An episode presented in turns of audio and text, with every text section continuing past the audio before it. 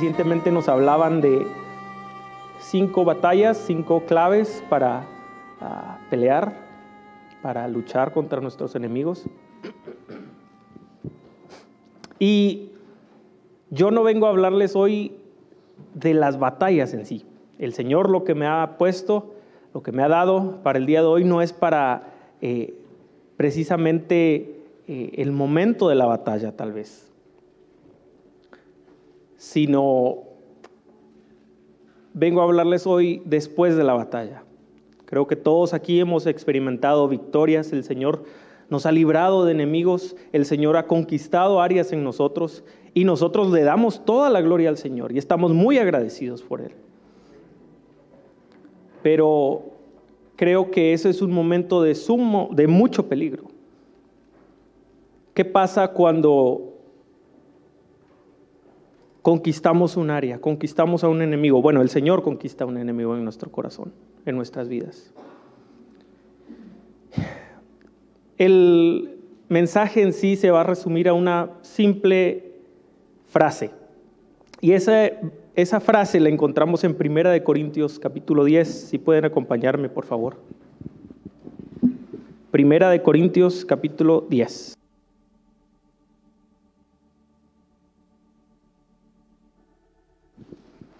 El apóstol Pablo está hablando aquí de Israel. Y dice al principio del, capítulo, o bueno, en el, versículo 11, también repite esta frase, y estas cosas les acontecieron como ejemplo y están escritas para amonestarnos a nosotros. Primera Corintios 10, 11, a quienes han alcanzado los fines de los siglos. Y el versículo 12 es donde yo me voy a enfocar el esta, esta noche. Así que el que piensa estar firme, mire que no caiga. Es una frase que hemos escuchado, que creo que todos hemos escuchado en algún momento.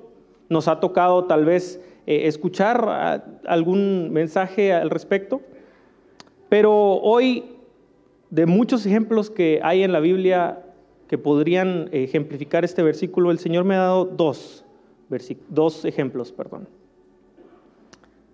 El primero de ellos, de ese ejemplo, es acerca del rey Josías. Vemos su historia en Segunda de Crónicas, capítulo 34. Segunda de Crónicas 34 narra cómo llegó Josías al trono y todo lo que él hizo, que realmente fue un gran rey para Israel. Vamos a ver que no solo eh, fue para la tribu de Judá un líder, un rey, sino también menciona la Biblia que por un corto tiempo unificó a los dos reinos. Unificó para la celebración de una Pascua. Dice la Biblia, dice la Escritura, que él unificó a Israel y a Judá para celebrar la Pascua y desde mucho tiempo atrás no se había celebrado una Pascua como él la celebró. En el versículo 18 ah, dice además, 35, eh, perdón, Primera de Crónicas 35, 18, dice, nunca fue celebrada una Pascua como esta en Israel desde los días de Samuel el profeta. Ni ningún rey de Israel celebró Pascua tal como la que celebró el rey Josías, con los sacerdotes y levitas y todo Judá e Israel, los que se hallaron allí juntamente con los moradores de Jerusalén. Él luchó, peleó contra la idolatría en Judá, derribó altares, mató a los que adoraban a otros dioses. Entonces nos queda claro que Josías era un hombre que amaba al Señor y, un hombre al que Dios usó, usaba. Su corazón era para el Señor. ¿Sí? Pero regresando a nuestra frase, a nuestro versículo principal, el que piensa estar firme, mire que no caiga. ¿Qué sucedió? Pues se presentó una situación en el versículo 20, eh, segunda de Crónicas 35, versículo 20, después de todas estas cosas, luego de haber reparado Josías la casa de Jehová, Necao, rey de Egipto, subió para hacer guerra en Carquemis junto al Éufrates y salió Josías contra él. Versículo 21, y Necao le envió mensajeros diciendo, ¿qué tengo yo contigo, rey de Judá? Yo no vengo contra ti hoy, sino contra la casa que me hace guerra. Y Dios me ha dicho que me apresure. Deja de oponerte a Dios, quien está conmigo, no sea que Él te destruya. El versículo 22, más Josías no se retiró. Nos queda claro que Josías amaba al Señor, buscaba al Señor y deseaba hacer la voluntad del Señor. Eso nos queda claro. También algo muy llamativo fue que en la reconstrucción del templo se encontró el rollo, del el rollo de la ley, un rollo de la ley. Y la reacción de Josías como rey fue pedir consejo. Él sabía que había una profetisa en Jerusalén y mandó a sus príncipes, a sus principales, a consultar con la profetisa del Señor. La profetisa le dijo lo que iba a pasar, lo que debía de hacer.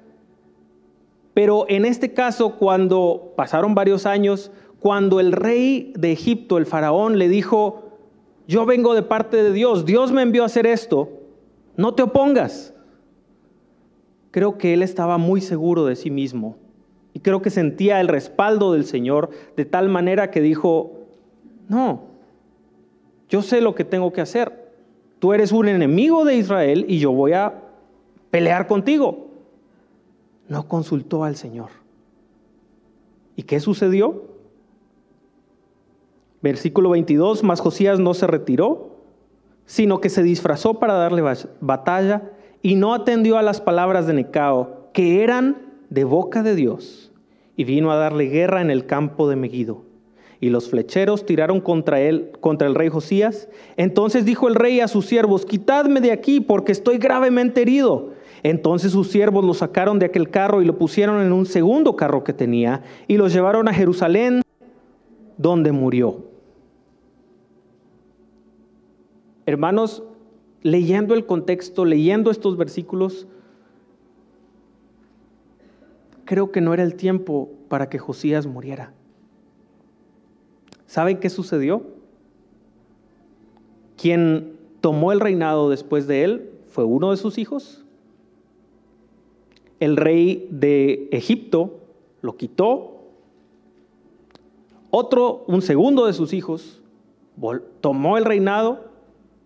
El rey de Babilonia lo quitó, lo llevó a Babilonia eh, cautivo.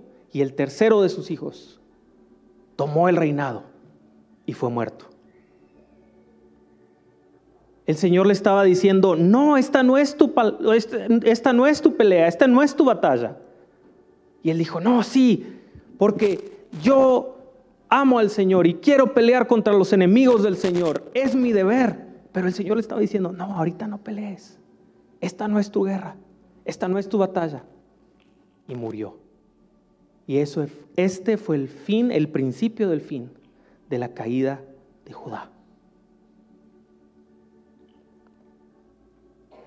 El orgullo, la confianza en sus victorias anteriores, en la visitación del Señor que él como líder había traído a Judá y a Israel.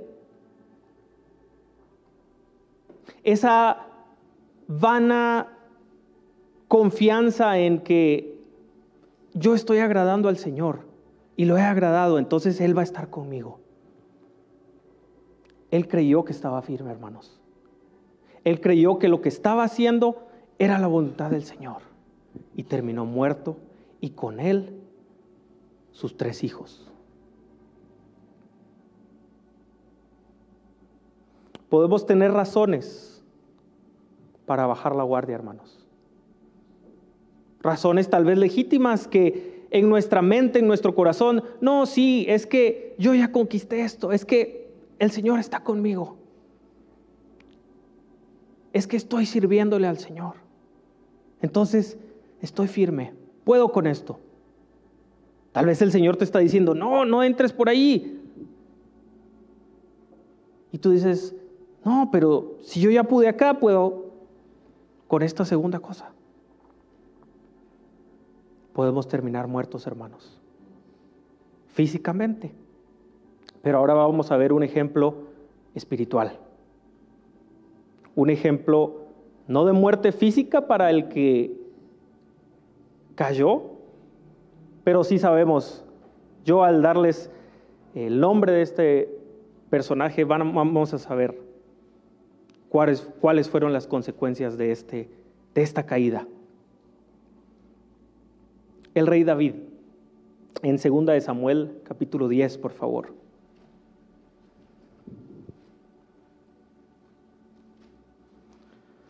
Aquí en 2 de Samuel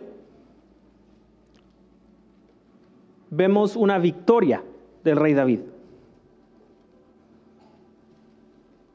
El ejército del rey David vence a un ejército enorme, que era más que ellos.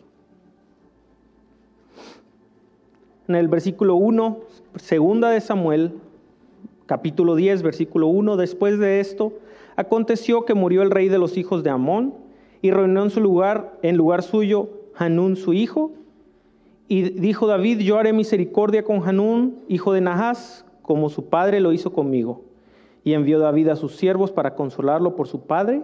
Mas llegados los siervos de David a la tierra de los hijos de, Amón, los príncipes de los hijos de Amón dijeron a Hanún su señor, ¿te parece que por honrar a David tu padre te ha enviado consoladores? La historia podríamos continuar leyéndola, pero ellos deshonran y le mandan un mensaje al rey David que ellos no quieren su consuelo, no quieren su favor. Y al ver los de Amón que se vuelven, dice aquí, viendo los, en el versículo 6, viendo los hijos de Amón que se habían hecho odiosos a David, enviaron los hijos de Amón y tomaron a sueldo a los sirios de Bet porque sabían que David se iba a enojar y tenían que pelear. Veinte mil hombres de a pie, doce mil hombres, mil hombres. Era un ejército muy grande y no, no, no dice los números de los hijos de Amón, pero si, los que tomaron a sueldo eran aproximadamente 23 mil hombres, más todo Amón, era un ejército grande. Bueno, en el versículo 18, mas los sirios huyeron delante de Israel y David mató a los sirios, a la gente de 700 carros y 40 mil hombres de caballo. Hirió también a Sobac, general del ejército, quien murió allí. Viendo pues, versículo 19, todos los reyes que ayudaban a Hadad Adad Eser, cómo habían sido derrotados delante de Israel, hicieron paz con Israel y le sirvieron. Y de allí en adelante los hijos de los, los sirios, perdón, temieron ayudar más a los hijos de Amón. Entonces aquí está narrando cómo David conquistó a Amón e hizo tributarios a los sirios. Y saben lo que eso significa para el reinado de David en este momento es que el reino de Israel llega desde el Mar Muerto al sur y llega al río Éufrates en el norte. Con esto David extendió su reino al punto más grande de la historia del reino de Israel. El Señor le dio la victoria a David. El Señor extendió los límites del la tierra prometida de la tierra de Israel. Y creo que con esto David, bueno, sabemos que David se relajó, bajó la guardia.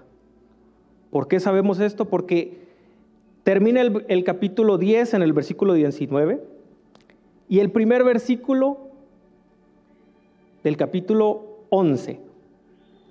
Aconteció al año siguiente, al año siguiente, en el tiempo que salen los reyes a la guerra, que David envió a Joab y con él a sus siervos y a todo Israel, y destruyeron a los amonitas y sitiaron a Rabá, pero David se quedó en Jerusalén. David creyó estar firme. David creyó que no era necesario salir a pelear contra los enemigos del Señor. En este caso, contrario a Josías, sí era el momento para que él fuera a la guerra. Sí era el momento para que él saliera de Jerusalén y dirigiera al ejército de Israel en contra de los enemigos del Señor. Pero David no se detuvo a, consultar. David no se detuvo a decir, Señor, es tu voluntad que salga yo o envío a mi ejército.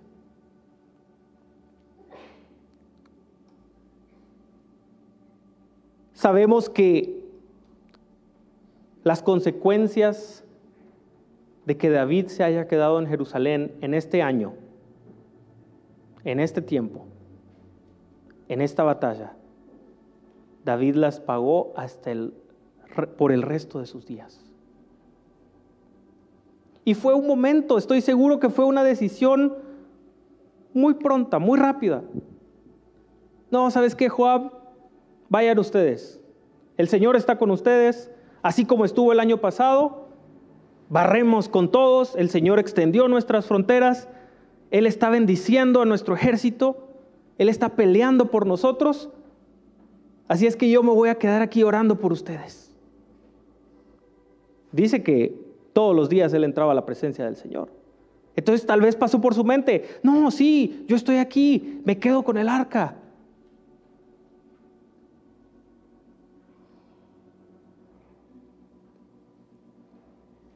Hay tantas situaciones que pueden pasar en nuestras vidas, hermanos. Pero en ninguna de ellas debemos olvidar el peligro que existe cuando nos relajamos. No podemos olvidar que este es nuestro punto probablemente en el que somos más vulnerables frente al enemigo. Cuando estamos en nuestro punto más alto, Señor, me has dado esto, me has dado tanto, gracias Señor. Voy a estar tranquilo, ya estoy en paz ya estoy lleno de ti, Señor. Y entonces el enemigo llega y dice, sí, ahora te voy a tentar por este lado. Te voy a hacer caer por este otro. Porque tal vez sí, recibimos victoria aquí, pero del otro lado bajamos la guardia y caímos. Y las consecuencias, hermanos, van a ser por el resto de nuestras vidas. Y como lo oímos con Josías, las consecuencias pueden afectar y van a afectar a nuestra familia también.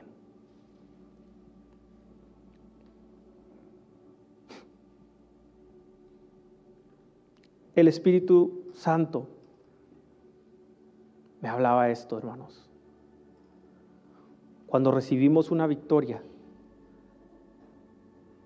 cuando el Señor nos da la victoria. Es el momento en el que tenemos que aferrarnos más, no bajar la guardia,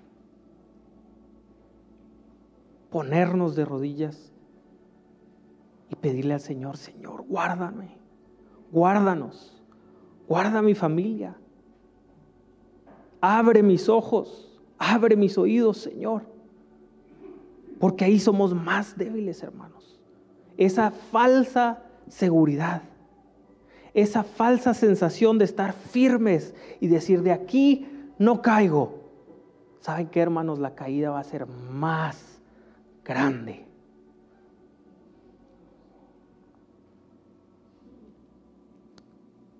El apóstol Pablo, volviendo a segunda de Corintios 10, primera de Corintios 10, perdón.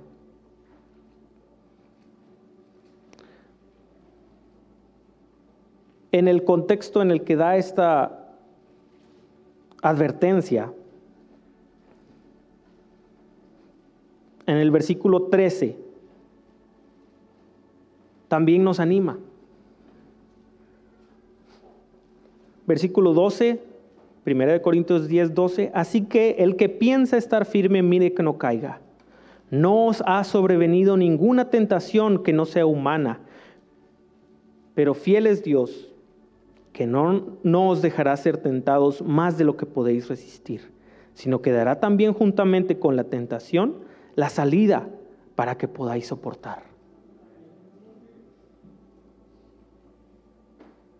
Y una clave muy importante la da en el capítulo anterior. En Primera de Corintios 9, ya para terminar, les leo el versículo 25, hablando de los atletas, de lo que hacían los atletas en las Olimpiadas, que aquí hablándole a los, a los de la iglesia de Corinto, allí se celebraban unos Juegos Olímpicos. No eran los Juegos Olímpicos, pero eran Tenían otro nombre, no recuerdo ahorita el nombre, pero tenían otro nombre, una misma celebración, una misma competencia. Entonces la gente de Corinto sabía de primera mano lo que el apóstol estaba hablando aquí. Dice el versículo 24, ¿no sabéis que los que corren en el estadio todos a la verdad corren, pero uno solo se lleva el premio? Corred de tal manera que lo obtengáis. Todo aquel que lucha, de todo se abstiene ellos a la verdad para recibir una corona corruptible, pero nosotros una incorruptible. Así que yo de esta manera corro. Entonces aquí Él nos va a decir cómo correr. Nos está dando la clave para no caer si nos estamos creyendo firmes. Dice, así que yo de esta manera corro, no como a la aventura, de esta manera peleo, no, no como quien golpea al aire o sea, nos está diciendo que Él está corriendo, Él está peleando en real, en realidad. Él lo está haciendo de cuenta que golpea. Él lo está haciendo de cuenta como que corre, trotando. No, de verdad. Y el versículo 27 dice, o no como quien golpea al aire, sino, el versículo 27, sino que golpeo mi cuerpo y lo pongo en servidumbre. No sea que habiendo sido heraldo para otros, yo mismo venga a ser eliminado. O sea, no sea, dice Pablo, que yo habiendo sido el predicador, habiendo sido el que los trajo al Evangelio, y que en mi mente me creo firme. No sea que yo caiga. Y esta palabra golpeo, sino que golpeo mi cuerpo. Esta palabra que usa él se refiere a algo muy interesante y a mí me llamaba la atención.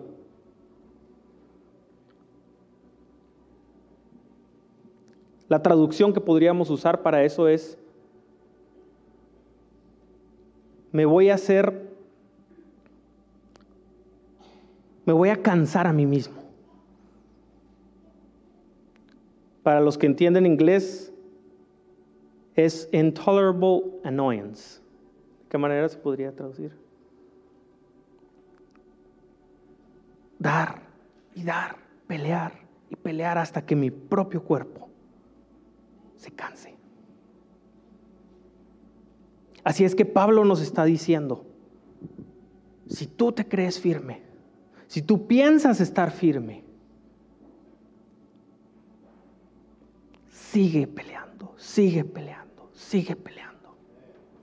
El Señor, hermanos, en esta fecha tan importante, terminando el año, comenzando uno nuevo, el Señor nos va a dar victorias, es nuestra oración. Sabemos que Él pelea por nosotros, sabemos que Él está con nosotros. Pero el Señor nos está advirtiendo, hermanos. si tú crees que después de una de esas victorias ya puedes relajarte, ya puedes cruzarte de brazos y decir, sí, creo que he alcanzado un buen nivel en el Señor. El Señor nos está diciendo, mira que no caigas. Que el Señor les bendiga.